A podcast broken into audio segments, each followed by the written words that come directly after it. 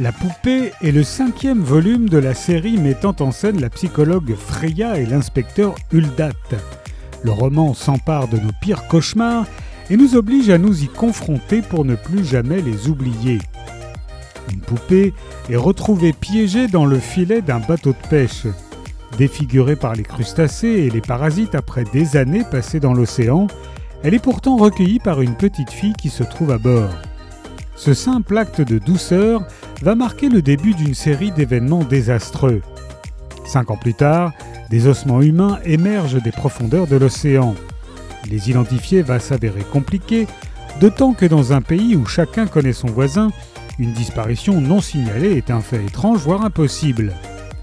Alors que le mystère autour de la victime s'épaissit, Huldar se plonge dans une nouvelle affaire, le meurtre d'un sans-abri toxicomane. Freya, elle, enquête sur des violences et maltraitances présumées d'enfants dans un foyer d'accueil.